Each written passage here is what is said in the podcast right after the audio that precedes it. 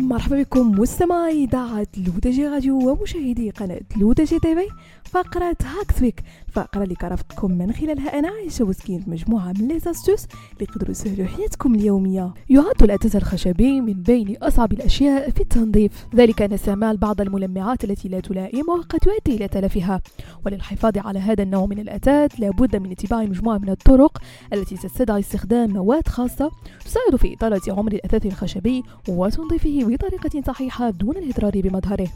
ويساهم التنظيف الدوري والمنتظم للأثاث الخشبي في الحفاظ على جماله ومتانته على المدى الطويل. ومع أن المدة التي يجب فيها تنظيف الأثاث الخشبي قد تختلف قليلا حسب الاستخدام والظروف المحيطة إلا أن هناك بعض الإرشادات العامة التي يمكن أن تساعدك في تجديده والحفاظ عليه. أولا استخدام محلول الخل.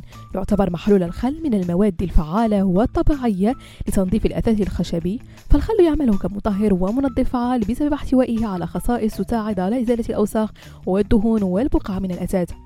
ما عليك إلا بمزج مقادير متساوية من الماء الدافئ والخل في وعاء نظيف. يمكنك استخدام كوب من الماء وكوب من الخل وزيادة الكمية حسب احتياجاتك.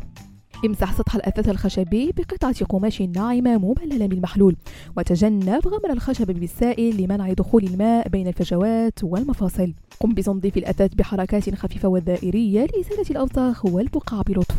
بمجرد الانتهاء من التنظيف قم بمسح السطح بقطعة قماش نظيفة وجافة لإزالة أي بقايا من المحلول وتجفيف الخشب بشكل جيد. ثانيا محلول تنظيف الخشب المنزلي. يمكنك إعادة محلول بسيط وفعال لتنظيف الأثاث الخشبي باستخدام مواد منزلية آمنة وفعالة. ويتكون هذا المحلول من الماء والخل الأبيض وزيت الزيتون يتم خلطه ووضعه في زجاجة بها بخاخ ثم يتم بخ الخليط على البقعة المراد تنظيفها. ومسحها مباشرة بقطعة قماش قطنية. وخلال مرحلة التنظيف يجب الانتباه إلى الجوانب الصغيرة من قطعة الأثاث الخشبية. وذلك لتوفير تنظيف عميق يضمن عمرا أطول للخشب.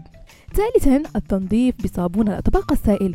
يمكنك الاستعانة بالصابون السائل الخاص بتنظيف الأطباق من أجل تنظيف الأساس الخشبي.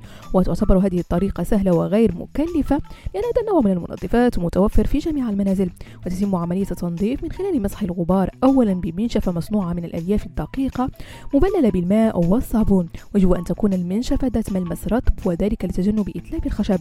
وبعد ذلك يتم تجفيف قطعة الأساس بسرعة لكي لا يبقى أثر الماء عليها من أجل تفادي تآكل الخشب أو تشوه شكل سطح القطعة الخشبية. بهذا مستمعينا كنكون وصلنا لنهاية فقرة Hacks Week بكم موعد la semaine prochaine كامل على تيليزاتكم الرقمية Lodj Radio وكذلك على قناتكم Lodj TV